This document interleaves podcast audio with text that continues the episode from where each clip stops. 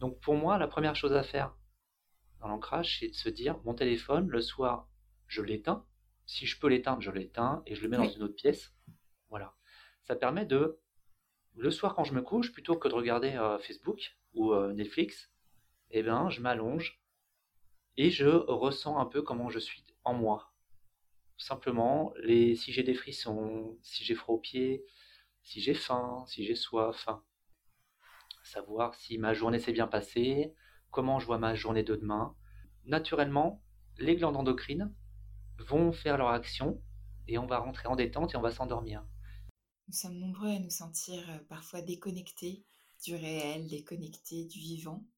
Alors aujourd'hui, avec Cyril, nous partageons quelques techniques, quelques conseils d'ancrage. Cet euh, épisode sera scindé en deux parce que nous avions beaucoup à dire, beaucoup à discuter sur l'ancrage, sur les habitudes du quotidien, le pouvoir guérisseur du corps. Donc je vous propose euh, un premier épisode aujourd'hui et le deuxième sera diffusé le week-end prochain. Bonne écoute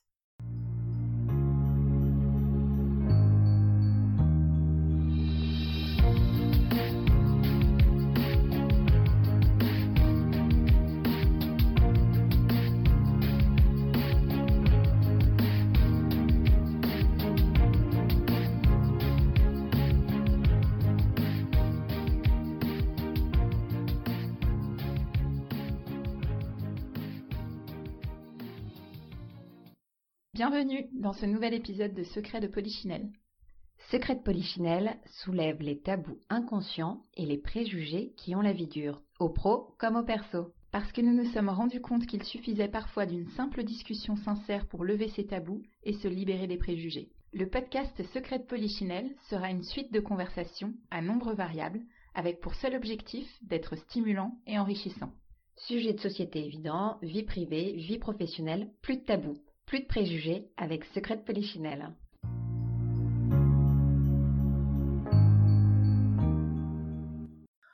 Bonjour Cyril. Bonjour Laetitia. Merci d'avoir accepté mon invitation à rejoindre ce nouvel épisode de Secret de Polichinelle. Bah, c'est un très très grand plaisir pour moi. Je suis ravie de, t'accueillir aujourd'hui. En plus, le soleil brille, enfin toutes les, conditions sont réunies.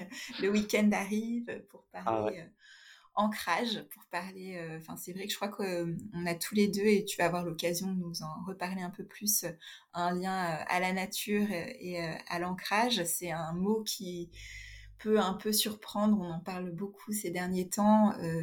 je crois que nous sommes nombreux à nous être retrouvés face à nous-mêmes un peu plus que de raison. Et c'est vrai que ça a amené des cheminements, des réflexions. Et parfois, dans nos environnements urbains, virtuels, euh, on peut se sentir finalement très connecté virtuellement, mais peut-être déconnecté euh, du réel et du vivant. Et c'est vrai que c'est un sujet euh, que, voilà, que j'ai eu l'occasion d'expérimenter. et j'avais envie de l'aborder avec quelqu'un qui lui-même est très relié à ces thématiques et en a fait l'expérience également. Donc si ça te convient, je te propose de, nous parler un petit peu de ton parcours qui tu es, ce qui t'a amené à te questionner autour de l'ancrage, et puis on pourra en parler un petit peu plus en détail ensuite. D'accord, très bien. Bah, merci à toi, Laetitia. Euh, donc, qui je suis? Donc, je suis euh, Cyril Hussonnet. Donc, sur les réseaux sociaux, je suis. Euh, alors, jusqu'à très peu de temps, j'étais Cyril Holistique, donc j'ai changé il y a récemment pour être Cyril Libre Penseur. Pourquoi? Parce que donc j'ai fait une formation de, de, naturopathe, donc je suis praticien naturopathe, je suis énergéticien et je suis aussi cartographe. ça permet à moi, en tant que de rester ancré dans la société. C'est une chose qui pour moi est très importante, c'est de, pouvoir interagir avec euh, les autres, avec mes collègues, avec ma famille, en étant entièrement en pleine conscience. C'est un mot pour moi qui est important, que j'ai découvert quand j'ai commencé à étudier la naturopathie, et qui ont permis de relier un peu ma part spirituelle, que j'ai toujours eue, mais que j'ai cachée au fond de moi pendant beaucoup, beaucoup d'années, à euh, la personne que je suis dans cette euh, incarnation, dans cette fréquence euh, sur Terre en ce moment. Super. Et qu'est-ce qui t'a finalement amené, donc tu dis que tu es plutôt cartographe de métier, qu'est-ce qui t'a amené vers la naturopathie, vers l'énergétique? Est-ce qu'il y a eu un déclic? Oui, alors le déclic, il est très simple et je pense aussi que ça arrive à beaucoup de, parents. Pour moi, c'est l'arrivée de mon premier enfant, qui est donc né il y, a, il y, a, 13 ans maintenant, enfin un peu moins de 13 ans. Et ça a été pour moi un véritable choc émotionnel de prendre conscience que on peut donc mettre au monde. Alors, j'ai pas mis au monde, mais j'ai participé à la mhm. mise au monde de cette âme euh, euh, ici sur Terre euh, de mon, grand Raphaël, mon guérisseur. Et en effet, je me suis rendu compte que, en tant que papa, il a fallu que je me, je me recentre un peu sur qui j'étais en tant qu'homme, en tant que personne, ce que j'effectuais quotidiennement comme activité professionnelle, mais aussi dans la, vie de tous les jours, quel était mon rôle en fait à, jouer, on peut dire ça, en tant que, papa, voilà, euh, d'être euh, toujours à l'écoute de soi, mais surtout être à l'écoute de ce nouvel être et de la maman aussi, euh, qui, est aussi une part pour moi qui est aussi importante que moi-même. C'est vraiment le, dans un couple, c'est une, c'est la moitié, c'est le complément, c'est on pourrait il y a tellement de mots pour dire en fait ce qui, ce qui crée l'énergie d'une famille, hein, ces deux êtres, et qui, qui, sont après, euh, qui sont après euh, on va dire, retranscrits dans d'autres êtres qui sont les enfants. Et pour moi, ça a été la naissance de mon fils, donc, et puis après aussi la naissance de ma fille, évidemment, euh, ma, ma, véritable naissance, ma renaissance en tant qu'être, de me redécouvrir. Oui, ça t'a amené à te poser des, questions nouvelles que tu ne te posais pas forcément euh, avant? Exactement, des, questions tout, tout, à fait basiques en fait. De quoi on se nourrit? Euh, Comment bien se nourrir? Comment prendre soin de, soi? Parce que quand on a un enfant, ça c'est des choses auxquelles on, touche vraiment directement. L'alimentation, prendre soin de son corps, euh, de faire des activités physiques, d'être relié à la nature, d'être relié aux autres et euh, je pense qu'en effet, mon éveil, alors j'ai eu un premier petit éveil, je pense, avec quand j'ai rencontré ma femme, il y a maintenant 20 ans. Euh, on a vécu plein de choses ensemble, un véritable éveil, puis celui de mon fils, et c'est après en fait sa naissance que j'ai surtout pris soin de moi en faisant de l'activité physique. Donc j'ai découvert la course à pied, j'ai découvert la course à pied pieds nus, qui intrigue beaucoup, je crois. qui, intrigue, beaucoup de monde. C'est pour ça que j'ai créé un compte là-dessus, justement spécifique euh, à justement euh, euh, montrer un peu ce que c'est que de faire le pas, de se mettre pieds nus pour se relier justement à la terre, pour ressentir l'instant présent, parce que ça va au-delà de la course à pied, c'est aussi la marche. Oui.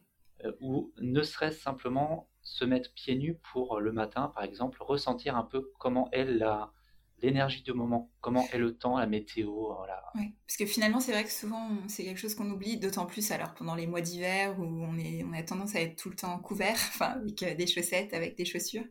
Exactement. Et parfois, euh, quand en plus on est en étage ou quand en plus on est dans des environnements très urbains, euh, c'est vrai que ça, ça fera partie peut-être des techniques d'ancrage dont on pourra parler tout à l'heure. Mais c'est vrai que la première question qui vient à l'esprit quand, quand on parle à quelqu'un de courir pieds nus, c'est mais ça fait pas mal?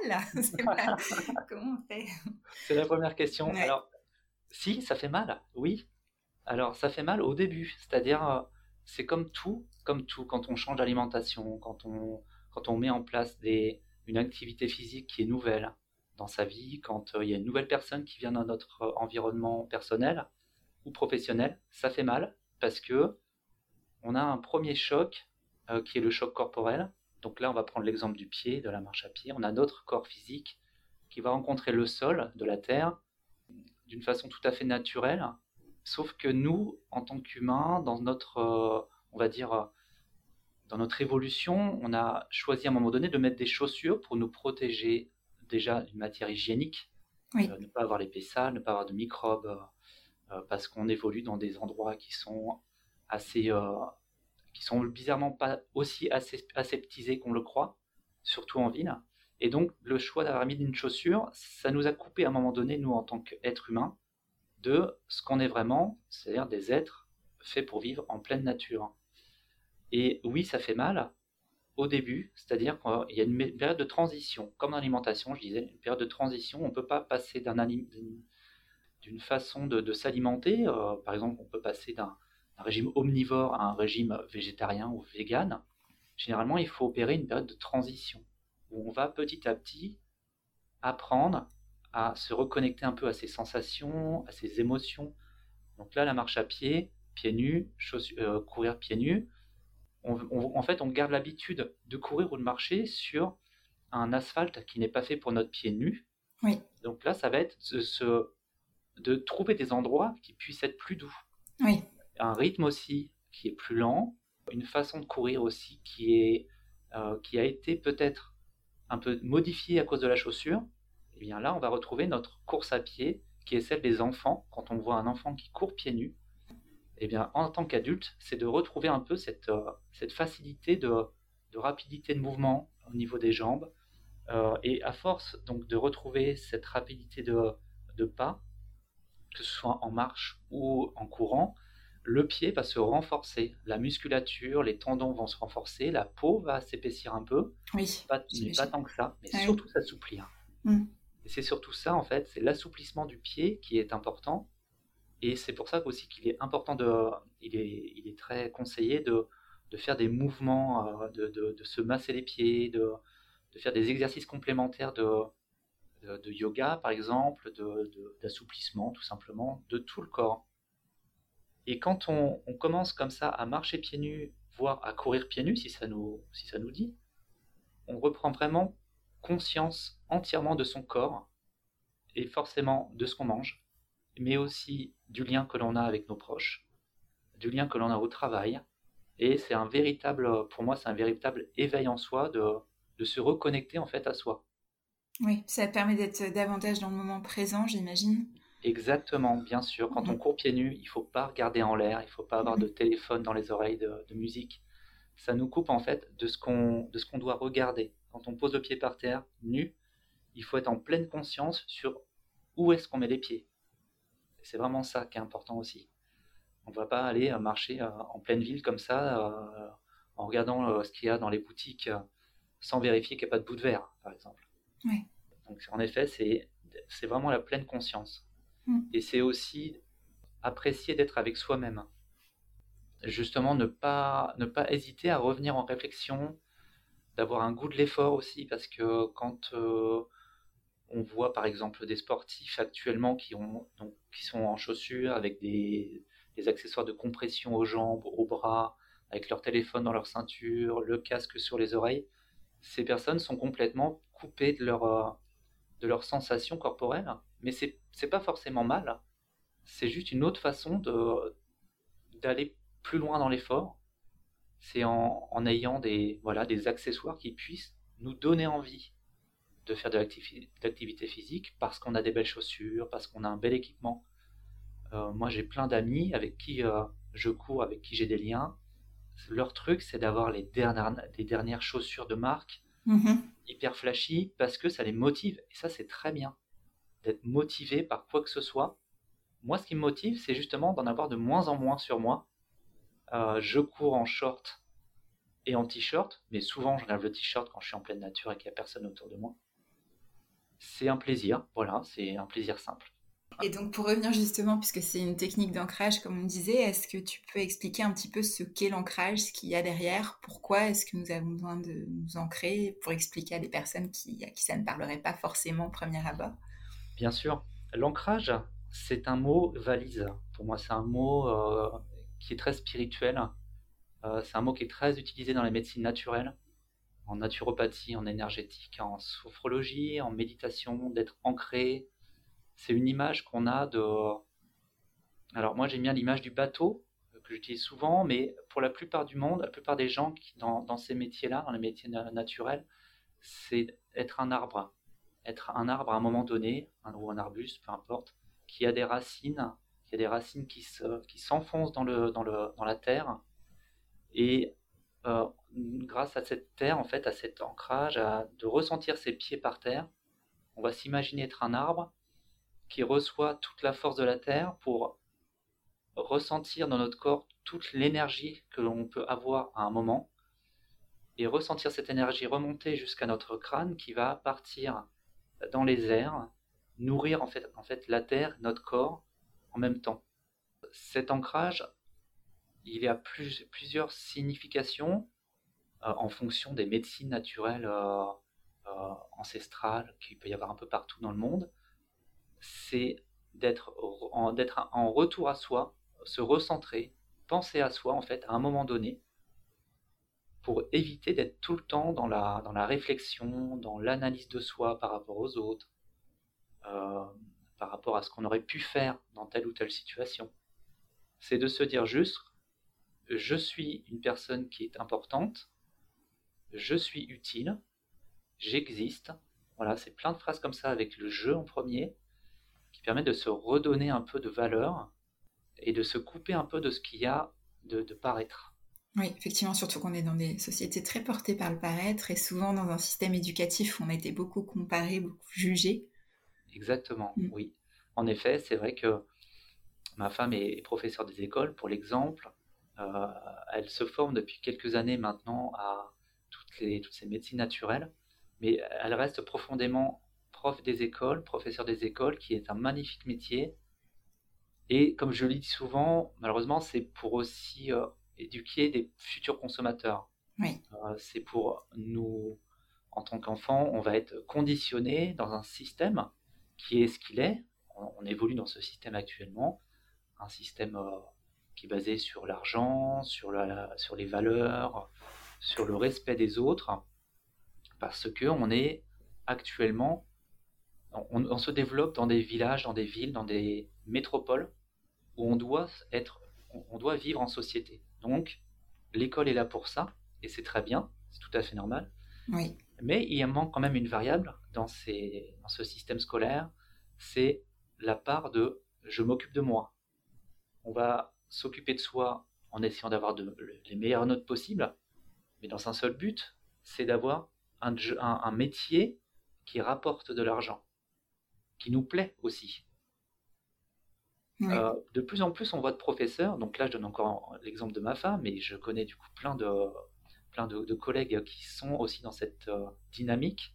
Plus en plus de professeurs se forment en dehors de l'éducation nationale sur des techniques naturelles de méditation, de, de bienveillance, de communication bienveillante, euh, et qui intègrent ça dans leurs cours quotidiennement. Je me posais la question justement, oui, si vraiment ça arrivait. Alors évidemment peut-être pas chez tout le monde, mais est-ce qu'il y a vraiment une prise de conscience euh, chez un certain nombre de, professeurs de, cela? Alors, je pense qu'en fait, il faut qu'on soit rassuré, en effet, parce que c'est dans, dans, la mouvance du, du moment, c'est la mouvance de l'environnement. Euh, ça, on, est, on, entend ça depuis qu'on est tout petit, le fait qu'on a un impact environnemental. On a chacun un impact environnemental. Oui. Euh, parce qu'on est, euh, on est tous un monde à part entière. Et en fait, dans cette mouvance d'environnement, en effet, il y a de plus en plus de professeurs qui s'intéressent au bien-être des enfants. Un exemple, dans les grandes métropoles, c'est souvent dans les grandes métropoles, qui ont assez d'argent pour, euh, pour souvenir aux besoins des, des, des, citoyens, il y a des écoles qui, qui, changent en fait, qui changent de, de fonctionnement des écoles décloisonnées, où ce sont des professeurs qui vont aller faire, qui vont dispenser des cours dans leur spécialité dans d'autres classes, euh, des classes aussi qui vont être avec un autre format de mobilier, euh, où, où, la table et la chaise que l'on connaît n'existent plus. Par contre, l'enfant le matin va choisir soit s'il veut être allongé aujourd'hui, ou alors sur un pouf, ou alors debout, avec qui veut travailler, est-ce qu'il préfère être seul, est-ce qu'il préfère être avec d'autres personnes. Et les cours en eux-mêmes aussi ne sont pas vraiment structurés. Chaque cours va s'imbriquer dans un autre, avec des projets aussi de plus grande envergure que juste apprendre des maths, du français et l'histoire. C'est d'intégrer aussi, la plupart des, écoles maintenant le font, d'intégrer de l'art, donc du cinéma, de la musique, du chant. Euh, et ça, quotidiennement, donc ça, c'est la nouvelle école en fait qui est en train de se créer, qui est mhm. en train d'émerger, qui fait que on va, ça permet de rentrer beaucoup plus de bien-être. Et le bien-être, c'est quoi? C'est de s'intéresser à soi en ayant aussi du respect envers les autres. Effectivement. C'est intéressant en tout cas parce que c'est vrai que quand on, a la chance de, se les approprier, d'avoir fait euh, beaucoup de, de matière. Alors moi, ce qui me, qui me désolait toujours quand j'étais plus jeune, c'est comment les matières artistiques étaient si peu valorisées, voire même méprisées, j'ai envie de dire, alors qu'elles apportent tellement et, et c'est vrai que c'est complémentaire et d'avoir eu l'occasion d'aller voir dans d'autres pays comment ça se passe, où euh, effectivement il y a beaucoup plus de, place donnée euh, aux activités physiques, aux activités artistiques. et c'est vrai que se recentrer sur soi aussi, se valoriser. Euh, ce qui est intéressant, ce que tu disais par rapport à la position, ça me rappelle un, une conférence euh, à laquelle j'ai pu assister avec une personne du Cirque du Soleil qui racontait comment, euh, une Canadienne, qui racontait comment ses parents avaient créé une école là-bas, puisqu'elle justement faisait partie de ces enfants qui ne pouvaient pas rester assis toute la journée. Et pendant toute la conférence, ce que j'avais bien aimé, c'est qu'elle nous faisait changer de, position toutes les 15 minutes. Ah, super. Je trouvais ça génial, parce que c'est vrai qu'on a été tellement euh, conditionnés, comme tu disais tout à l'heure, à rester bien assis, bien sage pendant des heures. Et c'est vrai qu'après on continue au travail et c'est un vrai, euh, c'est un vrai effort hein, de réapprendre à bouger, à se mouvoir. On sent que c'est pas forcément bon pour nous de rester assis, mais comme on y passe des heures et que ça nous pompe toute notre énergie, Exactement. Euh, c'est pas évident de faire le pas de OK, là maintenant il faut que j'aille faire du sport, là il faut que je sorte de chez moi, surtout si on est dans des petits appartements en ville. Enfin voilà. Exactement. Et, c'est vrai que ça, d'ailleurs, je vais rebondir un peu sur ce que tu viens de dire, c'est que euh, donc tu vois, moi j'ai été dans mon exercice professionnel, j'ai été amené à faire du, télétravail assez tôt. Que ça doit faire 6 euh, ou 7 ans que je fais du télétravail. Ah oui. Mmh. Et euh, euh, pour moi, c'était un vrai bonheur parce que justement, tu peux bouger. Oui. Tu peux t'installer. Alors, j'ai la chance d'habiter dans une maison un peu au vert. Mmh Donc, je peux me mettre, si je le souhaite, dehors dans mon jardin ou alors, s'il fait plus frais, dans ma maison, dans une chambre, dans mon salon, sur ma cuisine.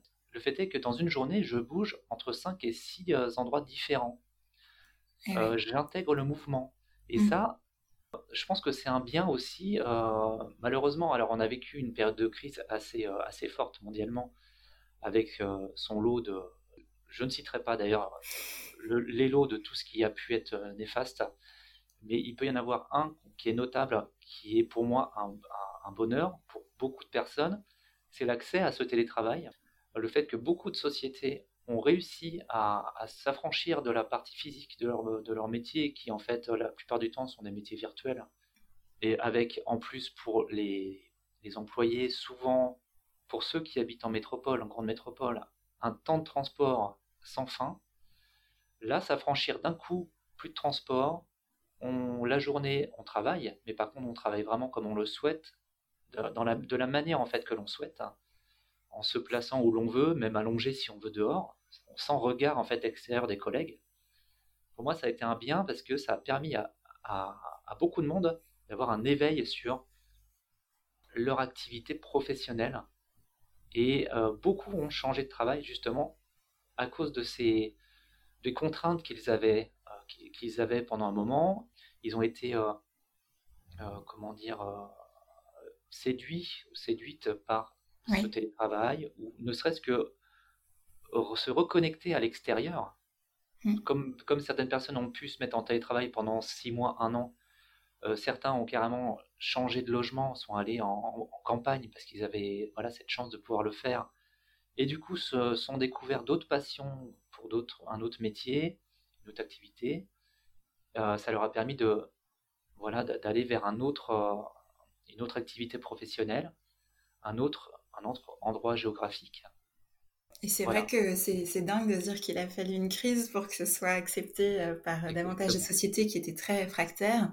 Mais bon, prenons les choses pour le bon côté positif. Effectivement, maintenant, c'est ancré et ça, ça rentre dans les demandes d'entretien ou autres et c'est mmh. quelque chose d'intégré. Et c'est vrai que ça change tout parce qu'en fait, ça permet euh, vraiment d'adapter son rythme aussi un peu plus à son rythme biologique quand on peut le faire, hein, puisque tout le monde n'a pas la possibilité, bien sûr, d'être en télétravail. et c'est vrai de varier effectivement les postures. Alors là, moi, je, tu prêches une convaincue. je fais beaucoup de pilates et, euh, j'ai fait aussi pas mal de yoga et j'adore. Ben, c'est marrant parce que je sais que tu avais fait des stories là-dessus. Moi, je suis très bien accroupie. donc, ça me va très bien de pouvoir. De pouvoir J'adore être assise par terre aussi. Et euh, je sais que ah très souvent, plus jeune, on me disait Mais qu'est-ce que tu as tout temps à, par terre, alors que justement, euh, j'y suis très bien. Et ah c'est vrai que j'avais goûté un peu à ça en Irlande, au télétravail, et en, France, en revenant à Paris, ça a été très compliqué, beaucoup d'entreprises réfractaires. Et j'avais, j'ai fini par trouver un compromis en pouvant aller au, bureau à pied. ce qui déjà été vraiment, ça m'a changé la vie. Euh, mais c'est vrai que ça conditionne, j'avais quand même un souci avec le fait que ça conditionne finalement le travail, conditionner un peu le lieu de vie. Oui. Euh, si on n'a pas la possibilité de trouver quelque chose qui nous va, ou si on veut après plus grand, plus de verdure, bah, finalement on est un petit peu coincé.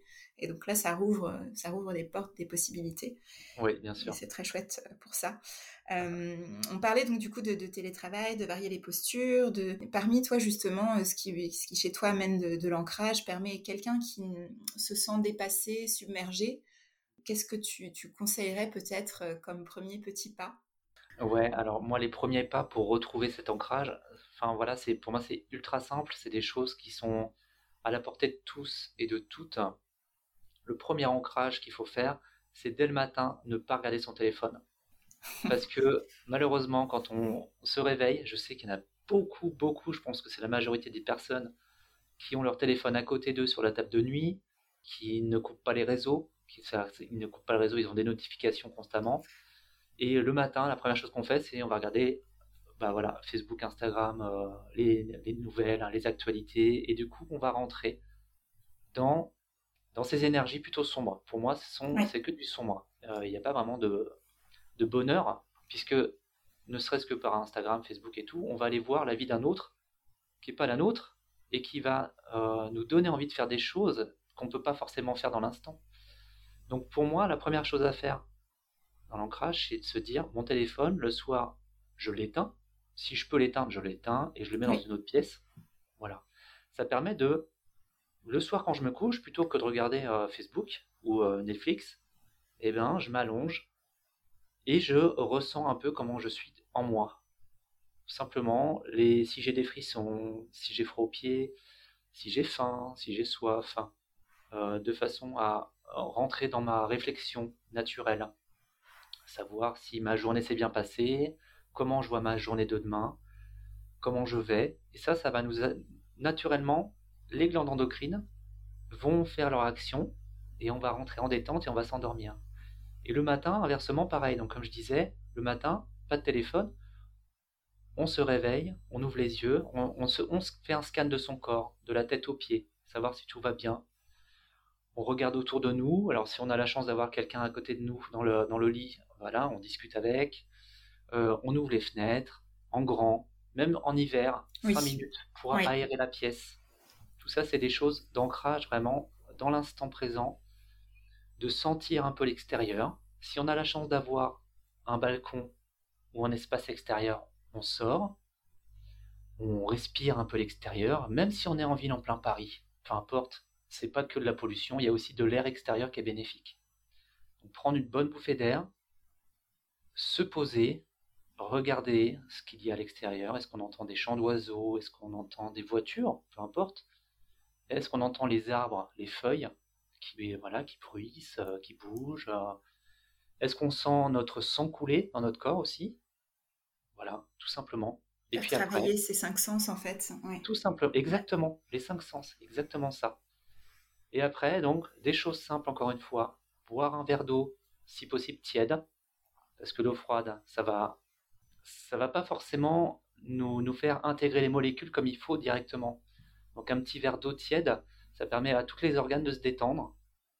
Euh, quand je dis de l'eau tiède, soit infusion, soit thé, euh, soit voilà une boisson.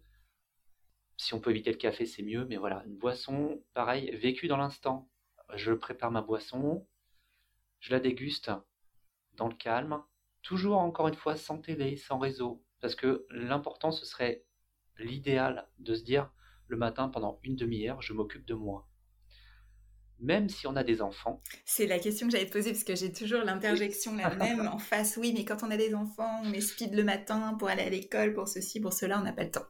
Et il y a du temps pour tout, en effet. Il n'y a pas le temps. Je suis tout à fait d'accord. Alors moi, j'ai deux enfants et je prends l'exemple de ma femme, par exemple, qui, euh, jusqu'à quelques années, se levait et s'occupait des enfants directs, sans prendre de temps pour elle, eh bien, elle a choisi de prendre une demi-heure maintenant, plus tôt, elle se lève un peu plus tôt, donc temps elle se lève à 6h30.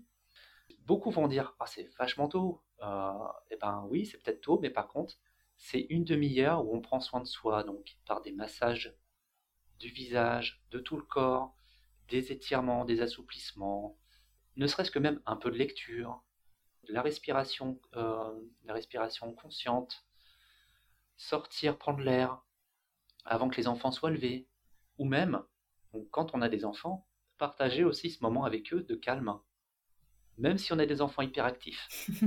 L'hyperactivité, elle se guérit par plein de choses. L'alimentation qui n'est pas sucrée, éviter les aliments sucrés.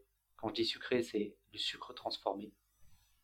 Éviter les écrans trop tard et trop tôt, parce que tout ça, ça, ça, ça réveille les glandes endocrines et ça réveille la nervosité.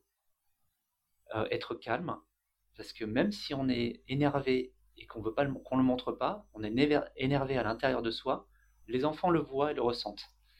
Donc plus on va être détendu le matin, même si on sait qu'on va avoir une journée hyper active, il faut vraiment s'autoriser pendant 30 minutes le matin de se lever tôt, avec ou même avec, avec les enfants, mais à force de prendre cette routine, les enfants, ils vont se lever, ils vont voir que leur maman ou leur papa est en train de prendre du temps pour lui, et eh ben, ils vont être calmes à leur, à leur tour aussi. Ils vont prendre cette habitude aussi, ils vont peut-être même se joindre à vous ou à nous. Oui, c'est souvent lié, enfin forcément, c'est le reflet de, ce qu'ils observent. Exactement. Prendre le temps et pas être soi-même euh, dans le rush et dépassé. Et plus on est ancré, plus on retrouve justement cette sérénité. Exactement. Euh, je parle par expérience aussi. Hein. C'est vrai que j'ai eu la chance de la, de la trouver en, en, Australie, en Irlande, et puis en revenant à Paris, de la perdre totalement.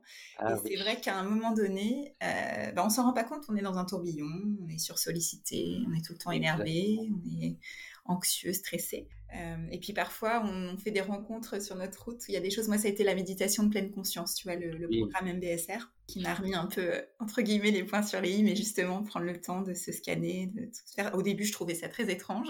Oui, bien sûr, c'est normal, on n'a pas l'habitude. On n'a pas l'habitude. Et puis après, on se retrouvait en groupe, en échangeant sur nos difficultés. Finalement, on se rendait compte qu'on était un peu tous dans la même galère.